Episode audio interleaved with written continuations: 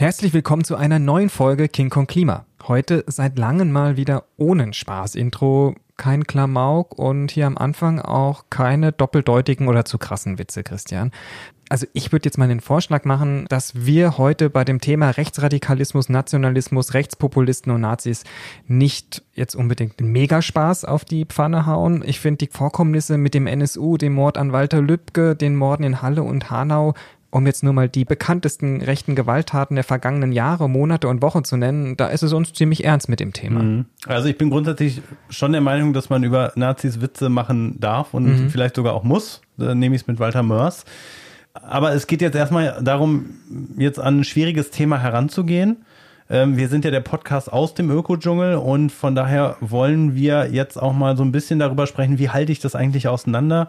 Wie viel Braun steckt vielleicht in Grün? Da hat die Ökoszene, haben Naturschutzorganisationen äh, Probleme mit Nazis, Rechtspopulisten, mit Demokratiefeinden, äh, die versuchen auf der grünen Akzeptanzwelle mitzuschwimmen. Wie sieht das eigentlich aus? Mhm. Äh, wo kann man hier Feststellungen treffen? Wo verschwimmen vielleicht eben auch die Linien? Ja, und dazu blicken wir ein wenig in die Vergangenheit. Also gab es oder gibt es Ideologien in der Umwelt- und Naturschutzbewegung, die nicht hinterfragt werden oder wurden, aber historisch gesehen auch zweifelhaft sind? Also sollten wir einfach mal genau hingucken. Mhm. Und auch in dieser Folge führen wir natürlich ein Experteninterview. Wir sprechen später mit Marius Hellwig von der Antonio Amadeus Stiftung. Zum Schluss geben wir natürlich auch wieder Tipps, vor allen Dingen auch, wie Mann oder Frau mit Nazis und Rechten im Umweltschutz und in der Klimaschutzbewegung am besten umgehen kann. Konkrete Klimatipps und Wege aus dem Ökodschungel. Auch für Schlechtmenschen. King Kong Klima. Der Podcast aus dem Ökodschungel. Mit Boris Dembrowski und Christian Noll. Ich habe das Thema diesmal vorbereitet und in den Recherchen hat sich herausgestellt, dass das Ganze schon so eine psychologische Komponente hat. Sowas von einer gespaltenen Persönlichkeit, weil in der aktuellen Diskussion sind Nazis, rechte Netzwerke und die Rechtspopulisten ja eigentlich eher dafür bekannt, dass sie gegen jede Klimaschutzbestrebung und gegen die Klimaschutzbewegung insgesamt überhaupt sind, ja. Mhm. Den Klimawandel gibt's ja gar nicht. Ne? Nee. Beatrix von Storch hat gesagt, äh, da muss man irgendwie mal... Die Sonne verklagen. Ja, ja, genau. Mhm. Also sie leugnen zumindest den menschgemachten Anteil am Klimawandel, wenn sie nicht sogar grundsätzlich die Existenz des Klimawandels in Frage stellen. Da hast du vollkommen recht. Und die mobilisieren heftig gegen die Energiewende, indem sie sich lokal in Bürgerinitiativen engagieren, die beispielsweise gegen den Ausbau von Windanlagen in ihrer Region sind. Und da berufen sich diese Initiativen sehr oft eben auf Natur und den Artenschutz. Aktuelles Beispiel ist hier der Verein Vernunftkraft, der sehr erfolgreich solche Bürgerinitiativen unterstützt und koordiniert. Beispielsweise soll bei dir Windkraftanlage gebaut werden und du findest es in deiner Region blöd, dann setzt du dich mit zehn Leuten zusammen, gründest einen Verein, aber du brauchst eine Infrastruktur und Unterstützung mhm. dafür und dann bieten die eben Pressepakete, Flyer und so weiter an. Und das wird von diesen Initiativen sehr, sehr gerne angenommen. Die sind sehr erfolgreich damit. Man muss aber wissen, mit wem man es zu tun hat. Mhm. Das wäre jetzt genau nämlich meine Frage. Ne? Ist, ist Vernunftkraft, kann man die wirklich als rechts- oder rechtspopulistisch schon bezeichnen aus deiner Sicht? Nicht direkt, aber Vernunftkraft sät, wo es nur geht, Zweifel am Klimakonsens. Ne? Ich mhm. habe keine Ahnung, ob sich Bürgerinitiativen hier einfach dumm stellen, aber es ist eigentlich schon eine Sendung für sich, um das alles auseinander zu klamüsern. Aber es gibt halt einfach Verbindungen zwischen der AfD und Vernunftkraft und ähm, Eike auch. Das ist auch so ein klimaleugnendes, ähm, Verein, ähm, so unter dem Deckmantel der Wissenschaftlichkeit, weil die Leute für irgendwas einen Professorentitel haben. Genau, einzelne ja, ja. Tretenden, mhm. zum Beispiel bei der Fraktion war Vernunftkraft. Und ich finde, da muss man schon wissen, wer mit dem anderen redet und dann akzeptiert man sich ja auch gegenseitig in der Richtung. Und genau hier startet dann auch auf den ersten Blick total widersprüchlich die Verbindung zwischen braunen und grünen Themen einfach, ja. Also Populisten meisten Klimaleugner Netzwerke docken sich an den Naturschutzthemen an und suggerieren, dass man das gleiche Ziel hat und die sind dann auch ein engagierter, verlässlicher und professioneller Partner, um die Natur und die Tiere zu schützen. Man kann sagen, von der Naturschutzbewegung ist es nicht weit bis zur Heimatschutzbewegung in der Richtung. Mhm, okay, gut. Aber wir sind jetzt erstmal irgendwie bei vielleicht ultrakonservativen Klimaleugnern, die man nicht ganz klar abtrennen kann und wo es Verbindungen vielleicht auch gibt, irgendwie zur, zur AfD. Ähm, wie sieht's denn jetzt mal wirklich mit Rechten, mit Nazis mhm. aus? Auch da gibt's verschiedene Beispiele. Eines ist Jörg Urban, das ist der Vorsitzende des Landesverbandes der AfD Sachsen. Der sympathisiert ganz offen mit dem völkischen Flügel von Nazi Bernd Höcke. Jörg Urban war mehrere Jahre Geschäftsführer der Grünen Liga. Sachsen und hat vorher auch im Natur- und Umweltschutz gearbeitet, war dort Projektmanager und sowas Also nach das heißt eigener Vita. Die, die Grüne Liga ist jetzt kein, das ist jetzt keine Nazi-Organisation, aber da ist quasi so jemand wie er, hat da Fuß fassen können. genau, und ist So wie es das wirklich, jetzt auch irgendwie in der Linksfraktion in Hamburg wohl gab, ne? ja, mit diesem einen verrückten Jugendlichen irgendwie. Aber zur Einordnung, die Grüne Liga ist wirklich ein gemeinnütziger Verein und Umweltschutzverband und hat seine Wurzeln in der kirchlichen Umwelt- und Friedensbewegung der DDR. Zuletzt aber hat auch der Spiegel berichtet, dass es selbst innerhalb der Grünen Liga zu Konflikten wegen der rechten Verstrickungen des Landesverbandes Sachsen gibt. Man diskutiert beispielsweise diesen auszuschließen. Finde ich ein Hammer, da ich die Landesverband. Genau, finde ich ein Hammer, ähm, da ich die Grüne Liga hier aus Berlin immer als total weltoffenen Verein kennengelernt habe und eigentlich komplett auf einer anderen politischen Ebene aktiv. Also da sieht man auch einfach, wie so eine Unterwanderung dann tatsächlich vonstatten gehen kann, weil hätte ich nie gedacht von der Grünen Liga. Ja, also soll auch wirklich nicht alle über den Kamm geschoren werden, aber da Nee. gibt es einfach Probleme. Was heißt, du hättest es nicht von der Grünen Liga gedacht? Das ist ja anscheinend, ist es ein taktisches Mittel von Rechten, halt eben solche Organisationen aktiv zu unterwandern. Und Ja, und ja, man sieht es halt auch so, nächstes Beispiel, regelmäßig engagieren sich dann rechte Parteien oder rechte Netzwerke für sogenannte Säuberungen der Umwelt. Ich finde an sich schon im Zusammenhang mit Nazis ein Scheißtitel, aber die sammeln hier halt Müll in Parkanlagen, Wäldern und so weiter ein und ähm, ja, machen dann halt die Umwelt sauber und ihre Heimat sauber.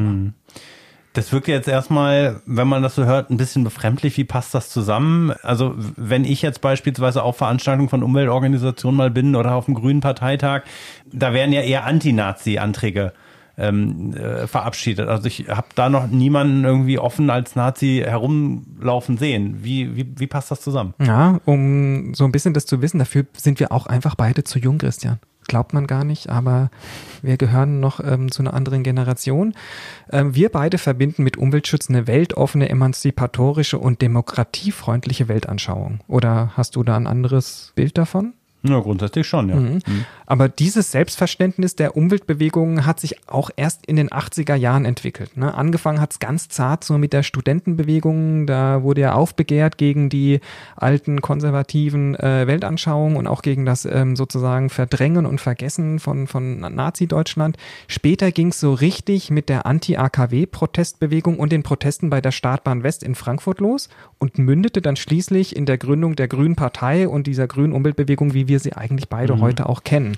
Wobei es auch da Quellen gibt, die sagen, auch bei der Gründung ähm, der Grünen Partei waren ja ehemalige SA-Leute, haben da wohl auch mit einer Rolle gespielt und haben auch damals schon wohl versucht, eben auch mitzumischen. Ja, und nicht verwunderlich, weil das Weltbild der Natur- und Umweltschützer war vorher tatsächlich komplett anders. Ja, also historisch gesehen, das hat schon im Kaiserreich angefangen, aber ihre Ursprünge hat der deutsche Natur- und die deutsche Natur- und Umweltschutzbewegung in der Mitte des 19. Jahrhunderts. Passend zum Nationalismus in dieser Zeit nannte sie sich eigentlich dann auch Heimatschutzbewegung. Das war, war man auch erstmal kritisch gegenüber Verstädterung und die Industrialisierung und die Verschmutzung. Auch damals gab es schon einen Konflikt zwischen Stadt und Land und das haben wir eigentlich heute auch, ja, ganz oft ja dieses Thema, was ja auch AfD und so weiter auch aufgreifen. Ja, ihr in Berlin, ihr habt ja keine Ahnung, wie es bei uns auf dem Land ist und bei den normalen Menschen und der normalen Bevölkerung oder sowas. Das Spiel kennt man ja eigentlich heute auch. Und es waren auch ganz viele antimoderne und antisemitische Grundeinstellungen vorhanden. Später im Nationalsozialismus wurde diese Sichtweise eben auch aufgegriffen. Natur- und Tierschutz erhielten eine besondere rechtliche Stellung. Das erste Mal, das ist schon krass, dass sozusagen auch da die Nazis das erstmal eingeführt haben. So wurden beispielsweise das Reichstierschutzgesetz und das Reichsnaturgesetz jeweils 1933 und 1935 im Dritten Reich verabschiedet. Und was auch schon bekannt ist, so die sogenannte Blut- und Bodenideologie, von der man auch immer hört, die wurde zum Ideal der bäuerlichen Landwirtschaft. Und dort waren vor allem wirklich wichtige Begriffe, sogenannte Kampfbegriffe, wie man sie heute auch noch kennt, Volk und Raum. Und damals wie auch heute wieder versuchten rechte Umweltaktivisten Natur- und Umweltschutz mit rassistischen, biologistischen und völkischen Ideen zu verknüpfen. Es gibt auch kontroverse Diskussionen und Rassismusvorwürfe rund um Rudolf Steiner, Rudolf Steiner, das ist ja der Begründung der Anthroposophie und der hat ja auch äh, deutlich auch wohl auch Schriften verfasst, wo er so eine eigene Auffassung von von Rassenkunde ähm, auch tatsächlich dann eben publik gemacht hat. Ja, und bekannt ist er ja vor allem für die Waldorfpädagogik. Aber auch die biodynamische Landwirtschaft beruft sich eben auf die Lehren von Rudolf Steiners. Also Demeter zum Beispiel. Genau, mhm. einer der Anbauverbände davon, der, der bekannteste eigentlich, der das noch macht. Ja klar, da steckt zum einen auch viel Esoterik drin, aber manche Kritiker sehen auch da eben bei der biodynamischen Landwirtschaft Ansätze der Rassentheorie. Auch ein sehr schweres Thema, das könnte auch schon eine eigene Sendung für sich sein. Ich bin auch ehrlich gesagt kein Anhänger dieser Lehre und so weiter. Da ist mir auch ein bisschen zu viel Hokuspokus dabei. Aber ich muss schon sagen, dass sich die Anbauverbände wie Demeter und auch der BÖLW von diesen Anbauverbänden klar positionieren. Die mhm. machen mobil gegen Klimaleugner und Biobauern mit Nazi-Ideologie. Zuletzt auch 2018 haben sie im eigenen Newsletter relativ lange ähm, sozusagen Hinweise dafür abgedruckt. Und ich finde, das ist ja wichtig, dass man transparent und offen eben auch mit solchen Problemen ja. umgeht. Und die grenzen sich ja vor allem auch ab von diesen rechten Bauern, von denen man jetzt hört. Da gab es ja sogar schon einen Tatort dazu, Sonnenwende. Da können wir ja mal in die Shownotes einen Link äh, einstellen. Ich glaube, der ist noch online. Ja die heute ganze Höfe, vielleicht sogar schon fast kleine Dörfer bilden. Genau, und das, was du ansprichst, ist eigentlich auch schon während dem Dritten Reich aufgetaucht. Ja, also genau der Siedlungsgedanke im völkischen Naturschutz. So sollten junge Leute auf dem Land angesiedelt werden, um die Gesamtgesellschaft in ihrem Sinne zu verändern durch eine naturgemäße Lebensgestaltung, ich weiß auch nicht, was das sein soll, ähm, diese Siedlerinnen und Siedler sollten eben Volksgemeinschaften im Kleinen herstellen und so die Arterhaltung sichern. Ich meine, das ist schon wieder irgendwie total obskur irgendwie, alles ja, dieses Völkische. Da werden schon Vegetarismus, Naturreligiosität und ökologische Landwirtschaft in der völkischen Bewegung mit eingebaut, ja, also die fließen damit ein, werden dort aber auch weitergesponnen und dann arteigene Sitten, deutschgläubige, artfremd und so sowas, das taucht dann da in dieser Verbindung eben auch auf, ja. Mhm. Und die Siedlerinnen, was wir jetzt heute kennen, beispielsweise das, was du angesprochen hast, die sind beispielsweise auch gegen Atommüllendlager, die sind gegen Gentechnik, die sind für den Schutz des Waldes, aber geben dann auch eben einer jüdischen Weltverschwörung die Schuld an der Naturzerstörung, an diesem Problem. Okay, und jetzt ähm, ist aber dieser Gedanke wohl aktueller als je zuvor oder findet zunehmend Fuß. Mhm, ja, aktuell bemüht sich das rechte Projekt 1% für unser Land, Familien für die Idee der rechten Raumergreifung, wie sie es nennen, zu gewinnen. In Mecklenburg-Vorpommern wissen wir ja, verweisen ganze Landstriche, also Landflucht ist dort ein großes Thema. Alle wollen in die Städte oder dort, wo sie vielleicht eine Perspektive haben. Dort lassen sich dann Anhänger der rechten völkischen Landnahmen nieder, ein Vorteil ist, dass dort eben auch Höfe und Länder eben so recht günstig zu erwerben sind. Ähm, das ist natürlich für sie eine Möglichkeit, dort Fuß zu fassen. Größere Bekanntheit hat beispielsweise der Ort Jameln in Mecklenburg-Vorpommern errungen. Der Ort ist eine Hochburg völkischer Siedler. Aber auch da in der Lüneburger Heide gibt es relativ aktive Siedler, ich habe mal versucht, so ein bisschen Zahlen zu finden. Das ist echt nicht so einfach. Das ist auch klar, die Szene möchte unter sich bleiben. Die haben gar kein mhm. Interesse mhm. daran, dass es bekannt wird. Aber die wollen auch wahrscheinlich ihre Produkte verkaufen. Ne? Die ja. produzieren ja auch nicht nur für sich selbst. Ja, aber man, es gibt Schätzungen und gehen davon aus, dass es 1000 völkische Siedler gibt. Viele Infos dazu findet man bei der Amadeo Antonio Stiftung. Die haben dann eine sehr gute Broschüre dazu, auch wie man mit solchen Leuten umgeht. Und vergangenes Jahr erschien das Buch Völkische Landnahme, alte Sippen, junge Siedler, rechte Ökos von Andrea Röpke und Andreas Speit. Ja, und halt klar, für die Nachbarinnen und Nachbarn ist es gar nicht so einfach, die rechten Siedlerinnen zu erkennen, die treten dann beispielsweise als Biolandwirtinnen, Kunsthandwerkerinnen oder als Hebammen auf und engagieren sich super oft vor Ort auf lokaler Ebene. Und damit scheinen sie erstmal eine harmlose alternativen Lebensstil zu führen, Oftmals sehen die auch aus wie Ökobauern oder sowas, ja, wie Alternative. Und im Allgemeinen bleibt ihre Idee des ökologischen, nationalen Lebens unter sich und das kriegt man halt auch eher so sporadisch mhm. peu à peu mit. Die rennen dann ja nicht dort mit Reichskriegsflaggen rum und mit Hakenkreuzen. Das ist natürlich auch da, das zu erkennen und zu wissen, sehr schwierig. Ja, aber jetzt gab es ja auch irgendwie zur Grünen Woche, gab es auch eine Gegendemo von Umweltverbänden und da sind dann auch wohl Traktoren mitgefahren das mit war in Nürnberg. Slogans. Ja, die halten richtig alte Slogans mit Runen drauf und ähm, da war auch ein relativ großes Medienecho da drauf. Ja. Warum sprechen wir da auch? Warum eben Naturschutz und, und, und rechte Netzwerke irgendwie zusammenfinden mittlerweile? Es gibt ein NPD-nahes Magazin mit dem Titel Umwelt und Aktiv. Das ist ein Magazin, das richtet sich auch an Leserinnen innerhalb der Ökologiebewegung. Also erstmal auf den ersten Blick auch kein Nazi-Magazin. Immerhin gelang es auch dort den Herausgebern und den Redakteuren bekannte Akteure aus der Natur- und Tierschutzszene als Autorinnen oder mal als Gastbeiträge oder Interviewpartner zu gewinnen. Die sind denen dann sozusagen auf den Leim gegangen. Also ja. das waren jetzt nicht notwendigerweise Rechte, die gesagt haben, nee. ich gebe euch ein Interview, sondern Leute, die dachten, das ist wirklich eine ja, äh, weltoffene Umweltgeschichte. Genau, sieht super aus. Da geht es irgendwie mm. auch da vielleicht um Tierschutz oder sowas und dann ähm, mm. gebe ich mhm. denen ein Interview. Ja, mal, wie kann man sich's erklären? Du hast klar immer wieder auch mal Leute, denen ist dieser Kontakt oder die Nähe nicht so wichtig. Die haben vielleicht ein bisschen einen Geltungsdrang, die möchten sich irgendwie profilieren. Man ist vielleicht auch mal naiv und schaut sich erstmal so ein Magazin nicht an und was steht da drin und welche Werbung oder sowas ähm, wird da geschaltet. Man kennt es so ein bisschen durch die Zeitung Junge Freiheit seit Jahren ein Sprachrohr rechter Populisten und sehr konservativ, ein sehr konservatives Medium. Ja, auch die haben immer wieder mal konservative Politiker interviewt und als Gastautoren gewonnen. Ähm, und klar, die suchen zum einen auch natürlich die Nähe zum rechten Lager. Manchmal haben sie sich auch tatsächlich ziemlich dumm angestellt. Mhm. Und dann gab es dann auch immer so eine kleine, kleine Welle. Was meinst du, was ist noch so ein top aktuelles Thema? Was war denn zuletzt noch? Ja, es gab ja diesen äh, VLAB, heißt der, glaube ich, dieser Landschaftspflege- und Artenschutzverein. Die sind äh, doch jetzt bekannt geworden als für das Tesla-Werk dieser Wald, der eigentlich ja, kein natürlicher Wald war, sondern irgendwie ein Industrieforst, äh, gerodet werden sollte. Mhm, genau, es war in Brandenburg hier, da möchte ja der E-Auto-Hersteller Tesla eben die Fabrik bauen und der Verband hat gemeinsam auch da wieder äh, mit der Grünen Liga, also nicht zusammen, aber beide Verbände haben gegen diese Rodung ge, äh, erstmal geklagt und einen kurzen Stopp erzwungen. Wer ist die VLAB? Auch da wieder schwierig so ein bisschen, aber der Verband lehnt beispielsweise, obwohl er, wie er selber sagt, Landschaftspflege und Artenschutz und Verein ist irgendwie die Energiewende mhm. vehement ab. Der klagt auch gegen Windanlagen und protestiert gegen den Bau von Stromtrassen.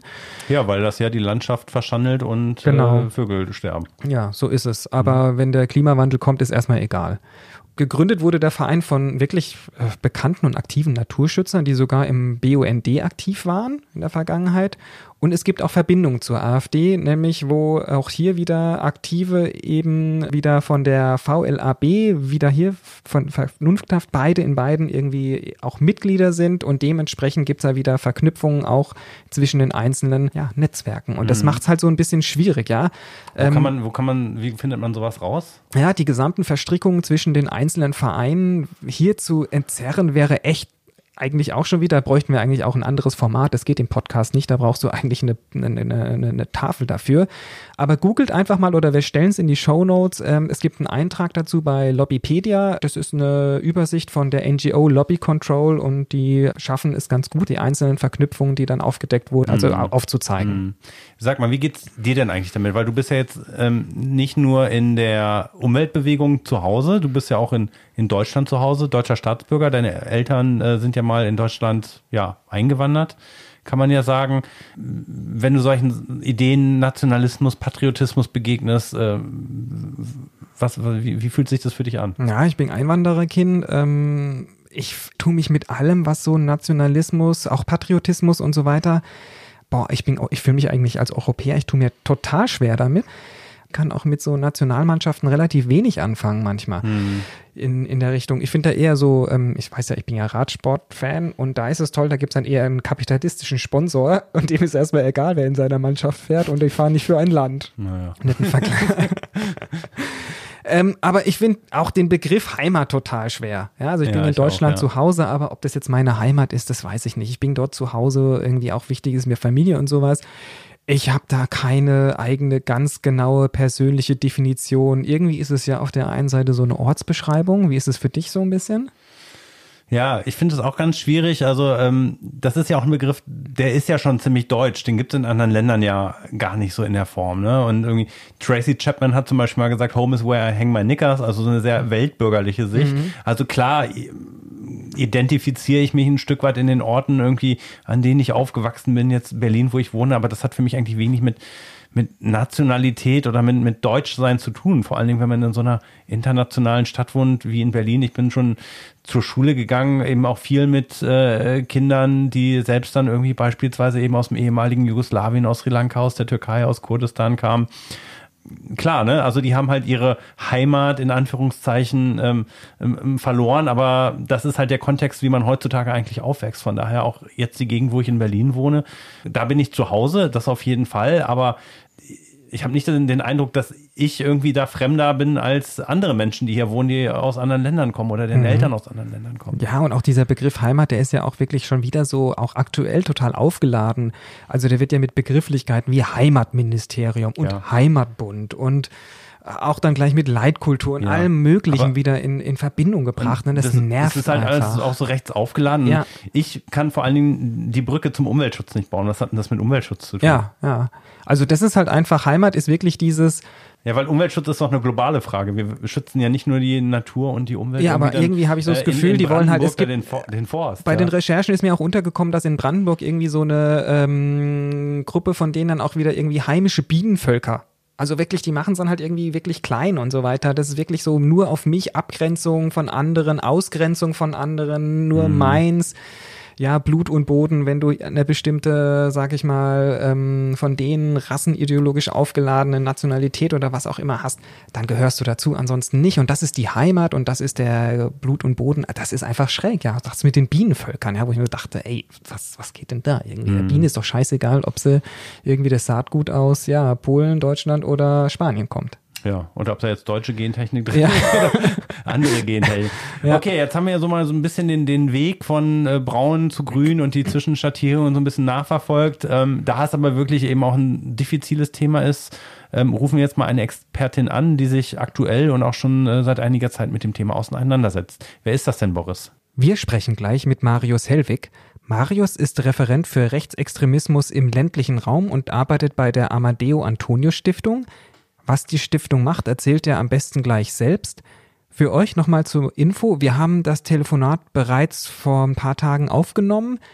Das bedeutet, Christian ist da per Telefon dabei und hört sich ein bisschen anders da an als bisher.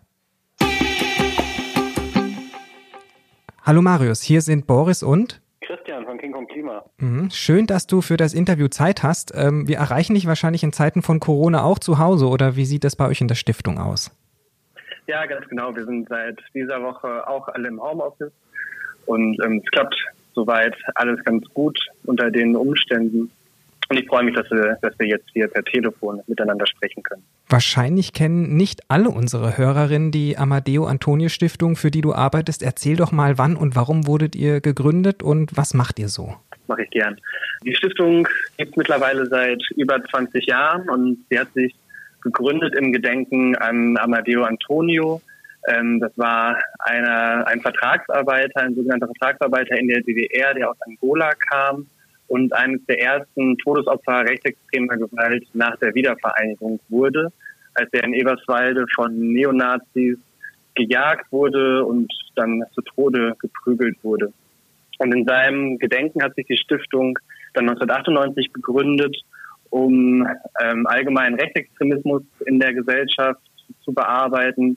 Und dazu gehört eben auch die verschiedenen Formen von Diskriminierung zu behandeln, sei es jetzt Rassismus, Antisemitismus, Sexismus oder sonstige Formen von Diskriminierung. Und wir tun das zum einen, indem wir Projektarbeit machen, ähm, politische Bildungsarbeit, die beinhaltet, dass wir Workshops oder Vorträge anbieten zu den verschiedenen Themen ähm, darüber hinaus informieren wir durch eigene Publikationen und wir beraten Menschen, die verschiedenste Fragen haben zu dem Themenbereich. Ähm, die können sich also immer an uns wenden. Ähm, und darüber hinaus unterstützen wir auch Initiativen, die sich mit den, mit den Thematiken auseinandersetzen und dort Arbeit leisten. Hm. Jetzt arbeitet ihr ja sehr breit an dem ganzen Thema Rechtsextremismus und wir wollen uns ja heute ganz speziell mit den Annäherungsversuchen von Rechtspopulisten, von rechten Netzwerken und Nazis an die Umwelt- und Naturschutzszene äh, beschäftigen. Ähm, wir haben selber schon mal herausgefunden, das ist kein ganz so neues Phänomen. Das gibt es schon seit äh, vielen, vielen Jahren, also vielleicht sogar schon im letzten Jahrhundert. Ähm, wie nehmt ihr das denn aktuell wahr? Nimmt das Thema eher zu, nimmt das eher ab? Ja, ähm, ich glaube, dass man das schon sagen kann, dass das Thema zunimmt im Sinne von, dass es ähm, öffentlich ähm, deutlich, deutlich spürbar, ähm, ja, ähm, genau präsent ist. Das hängt, glaube ich, schon alleine damit zusammen, dass auf der einen Seite rechte Einstellungen und rechte Parteien in Deutschland in den letzten Jahren ja einfach sehr viel stärker äh, geworden sind und auch die, deren Positionen einfach im mhm. öffentlichen Diskurs ähm, stärker geworden sind und jetzt in den letzten Jahren quasi parallel ja auch Themen des ähm, Naturschutzes zugenommen haben, ähm, in der Debatte präsenter geworden sind und dann ähm, zum einen, glaube ich, die Naturschutzbewegungen ganz direkt damit konfrontiert wurden mit der Frage, wie verhalten wir uns jetzt gegenüber rechten Parteien und rechten Positionen auch in den eigenen Strukturen und im Umkehrschluss auch ähm, die rechten Organisationen und rechten Parteien sich überlegen mussten, okay, wie stellen wir uns denn bei der Frage Naturschutz auf? Und ähm, ich glaube, dass es wichtig ist zu sagen, dass es da von rechter Seite gar nicht so eine eindeutige äh, Meinung zu gibt und gar keine eindeutige Position, sondern dass man da sich anschauen muss, welche Personen, welche Organisationen ähm, verhalten sich wie, ähm, äußern sich in welche Richtung und ähm, oftmals ist das so ein bisschen die, die öffentliche Wahrnehmung. AfD zum Beispiel, das ist eine Partei von KlimaskeptikerInnen, die ähm, ja, das alles ganz weit von sich weisen, was äh, den menschengemachten ähm, Klimawandel angeht. Aber auch da muss man, glaube ich, ein bisschen tiefer gehen und ähm, wie auch gerade schon gesagt hat, äh, dass, das, dass der Naturschutz für, für Rechte ein, ein Thema ist. Das ähm, hat, wie gesagt, schon eine sehr lange Tradition und ähm, geht auch schon in die Zeit vor dem Nationalsozialismus zurück. Also es war immer ähm, eigentlich vor allem in, den, in der Anfangszeit von dem Naturschutz in Deutschland ein Thema, was für Rechte, vor allem völkisch orientierte Rechte, eine sehr große Bedeutung hatte. Ebenso das eigene, das ursprüngliche zu wahren. Mhm. Und deshalb ist es auch ganz wichtig, ähm, ja, sich damit auseinanderzusetzen, dass die Tradition, dass die Tradition des Naturschutzes in Deutschland eben ähm, nicht in den 60er, 70er Jahren anfängt mit vielleicht ähm, emanzipatorischen linken Positionen, sondern eben auch diese ganz stark völkische Konnotation ähm, mit sich bringt und man sich dann da auch damit auseinandersetzen muss, wie kann das denn eigentlich sein und wo gibt es diese Anknüpfungspunkte für Rechte bei dem Thema Naturschutz. Mhm. Hast du okay. auch Beispiele, sowas, wo du sagst, naja, also wir hatten vorhin auch schon mal ein bisschen über dieses Thema mit der AfD und dem ehemaligen Geschäftsführer der Grünen Liga aufgegriffen, aber gibt es auch noch andere Beispiele, die du aktuell weißt, wo man sagt, so was was tummeln sich da eigentlich beispielsweise jetzt Nazis bei dem Thema oder sowas? Ja, ähm, ich würde sagen, dass man da so eine Art ähm, rechte Doppelstrategie bei dem Thema wahrnehmen kann. Also zum einen ist es, wenn wir jetzt bei der AfD bleiben, ähm, ganz wichtig, sich von so einem vermeintlichen Spaßverderber äh, ähm, Klimaaktivismus, Naturschutz davon abzugrenzen. Also so die Feindbilder Fridays for Future, Greta Thunberg und ähm, die Partei Die Grünen sind für die AfD etwas ganz Zentrales. Also es geht ganz, es ist ganz wichtig, sich von dieser Art des Naturschutzes abzugrenzen, der ähm, auch damit konnotiert ist, dass man sich selbst in gewisser Weise einschränken muss und stattdessen versucht, ähm, die rechte Szene eine, eine andere Art von, von Naturschutz ähm, anzubieten, auch direkt quasi als Alternative zu diesen, zu diesen Positionen.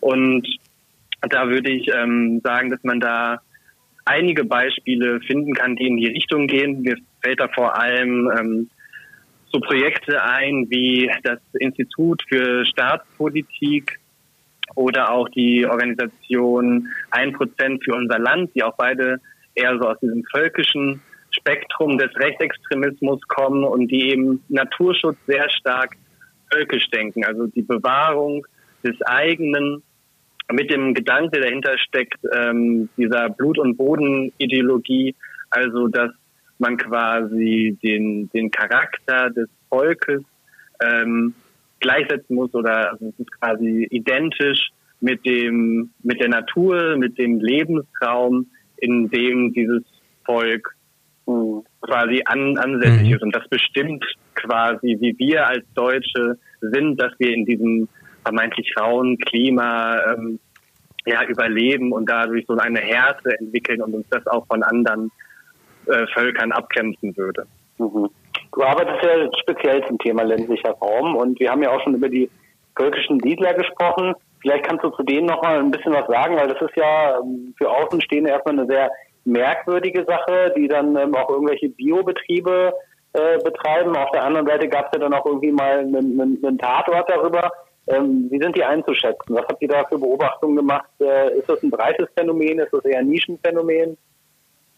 Ja, ähm, genau, zum einen kann man sagen, dieser Begriff völkische Siedler, das ist ein Begriff, der eben aus der Wissenschaft und von Journalistinnen, die sich damit auseinandersetzen, geprägt wurden. Ähm, deshalb ist es schon mal immer gar nicht so leicht, das konkret zu umreißen, welche Akteure gehören jetzt dazu, weil sich eben niemand aus der rechten Szene selbst als völkischen Siedler bezeichnen würde.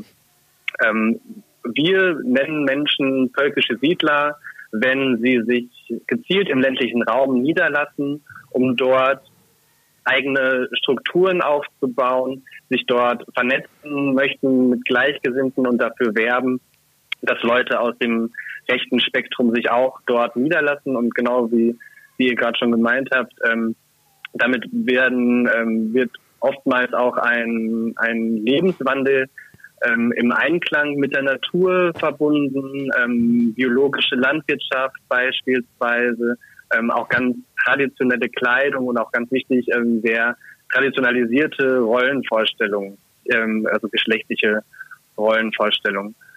Und da kann man sagen, das ist erstmal in der öffentlichen Wahrnehmung ein Nischenthema in der, in der rechten Szene. Das hängt aber, würde ich sagen, vor allem damit zusammen, dass sich diese Akteure vor allem im eher dünn besiedelten ländlichen Raum ähm, finden lassen, wo mhm. die Aufmerksamkeit für die Thematik da ist.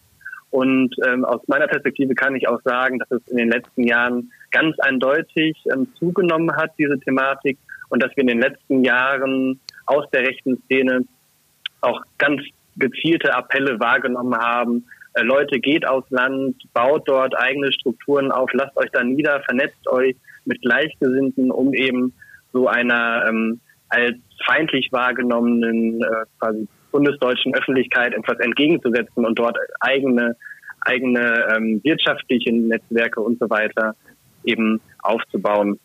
Und dieser Grad der Vernetzung, dass es ähm, dort überregionale Treffen gibt, bei denen ähm, ja, zahlreiche Familien zusammenkommen ähm, und auch ähm, quasi über diese Gruppen hinweg äh, Leute eingeladen werden aus politischen Parteien. Also dieser, diese, dieser zunehmende Grad der Vernetzung ähm, ist etwas, was wir in den letzten Jahren sehr deutlich wahrgenommen haben. Und gleichzeitig sind auch neue Gruppierungen im Umfeld dieser, dieser Szenen aufgetaucht, beziehungsweise kann man sehen, dass, ähm, dass die dass die Grenzen zwischen den Szenen verschwimmen. Also zum Beispiel zwischen völkischen Siedlern und Reichsbürgern gibt es eine ganz große mhm. ah, okay. ähm, Überschneidung auch mhm. in den Positionen. Und eine der neueren Bewegungen ist zum Beispiel die Anastasia-Bewegung, die ähm, eigentlich aus einem sehr esoterischen Kontext kommt, ähm, aber eben auch ganz starke rassistische und antisemitische Gedanken mitbringt und eben auch diesen Gedanken ähm, umsetzen möchte, sich ähm, ja so, sogenannte Familienlandsitze zu, zu, gründen auf dem Land, wo man unter sich bleibt und dort ähm, eigene Strukturen aufbaut und das ist dann auch oft ganz eindeutig formuliert, wer da eben keinen Zugang zu haben darf. Zum Beispiel wurde bei so einem Landsitz schon einmal ähm, ein lesbisches Paar äh, abgewiesen mit den Worten, ihr habt hier nichts zu suchen, weil ihr eben äh, homosexuell seid. Okay. Äh, finde ich spannend, weil mich hat es auch gefragt, diese Szene ist ja wirklich immer wieder, äh, also sehr, sehr heterogen, wie du es gesagt hast. Welche Rolle spielen Reichsbürger? Mhm. Ich finde auch die, gerade die Identitären, ja, die sich ja total an so ein eher schon urbanes Milieu, äh, ja, sag ich mal, ja. ähm, ähm, an, anzecken wollen und so ein bisschen. Und die machen auch ja sehr, sehr klassische Kampagnen, also wo ich selber manchmal nicht weiß, irgendwie, die könnten ja selber wie Greenpeace rumlaufen manchmal, ja. Also man mhm. erkennt sie selber nicht. Und das ist echt, finde ich, mittlerweile ein richtig schwieriges Phänomen, das alles ein bisschen unter, unterordnen zu können. Ja. Und wenn ich jetzt. Genau, also. Hm? Ja, und wenn ich jetzt. Wenn ich da noch was zu sagen darf, Ja, gerne. Das, ähm, dann ist es, glaube ich, auch ganz wichtig aus, ähm, aus unserer Perspektive, wenn wir uns jetzt irgendwie die, die rechte Szene anschauen und da ähm, ja, die analysieren möchten, dass ähm, dass oftmals wir noch diesen Gedanken anhängen äh, oder so einem Bild anhängen von so einem klassischen Neonazismus von von Rechtsextremen, die man irgendwie erkennt an dem äußeren Erscheinungsbild, dadurch, dass sie Glatze und Bomberjacke tragen und so weiter. Und da ist es eben auch ganz wichtig zu sagen, ähm, dieses Bild ist quasi überkommen. Also die rechte Szene ist dermaßen ausdifferenziert, dass es da eben auch ganz unterschiedliche Erscheinungsformen und unterschiedliche Formen zu agieren und sich selbst zu inszenieren gibt, die ähm, eben auch oftmals von, von ähm, ja, nicht rechten Gruppierungen schwer zu unterscheiden sind. Hm. Und wenn ich jetzt in meinem Dorf oder in meiner Gemeinde Völkische habe oder das Gefühl habe, das könnten irgendwelche Rechten sein, die sich dort ansiedeln, wie, wie gehen denn die Leute damit um? Also haben sich auch schon Personen oder Gemeinden oder Leute an euch mit dem Problem gewendet und ähm, sind solche Leute dann auch gefährlich, wenn sie sich bei mir beispielsweise zwei Kilometer weiter auf dem Land ansiedeln? Das ist für mich immer so die Frage auch, wie geht man eigentlich vor Ort damit um? Also es ist ja leicht reden hier beispielsweise in der Stadt. Mhm.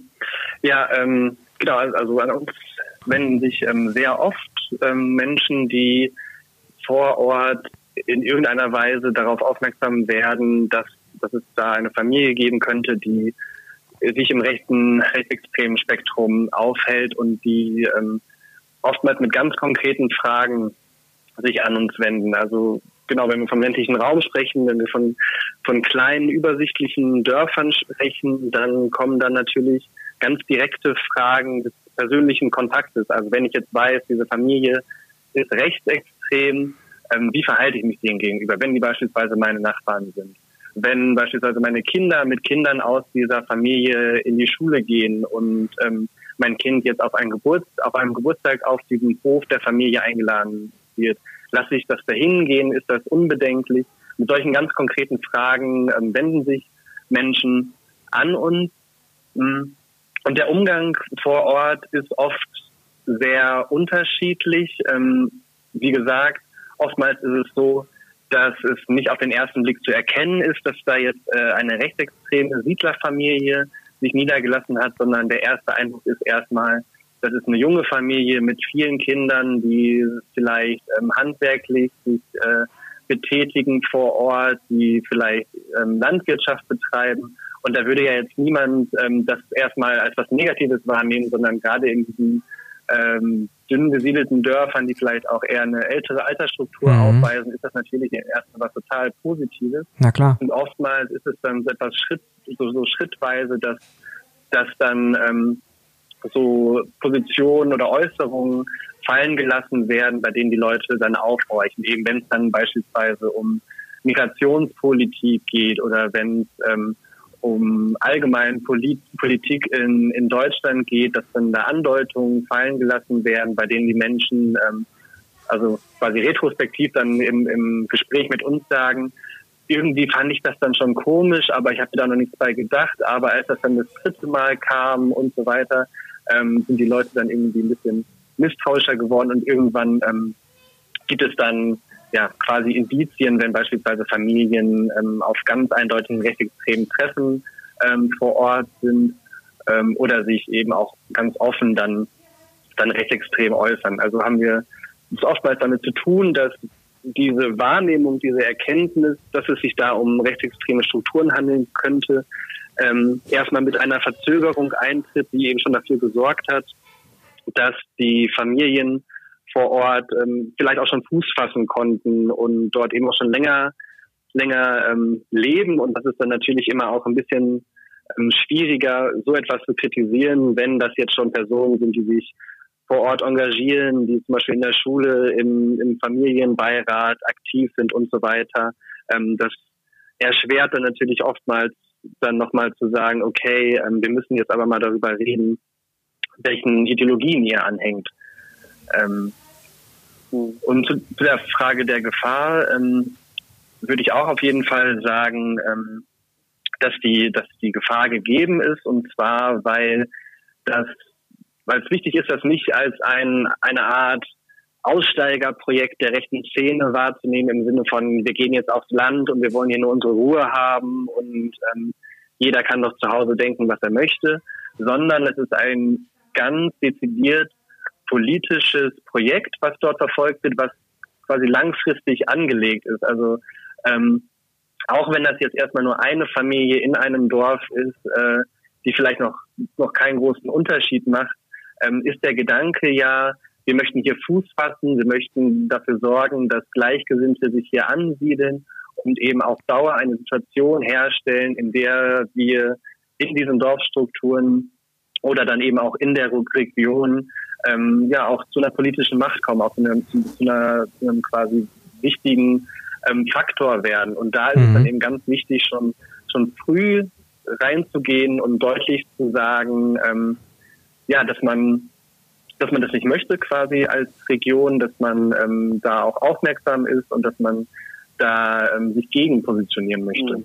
Mhm. Zum Schluss ist jetzt natürlich immer noch die Frage, oder äh, immer wenn wir mit Organisationen sprechen, da haben wir zum Schluss die Frage, wie kann man euch unterstützen?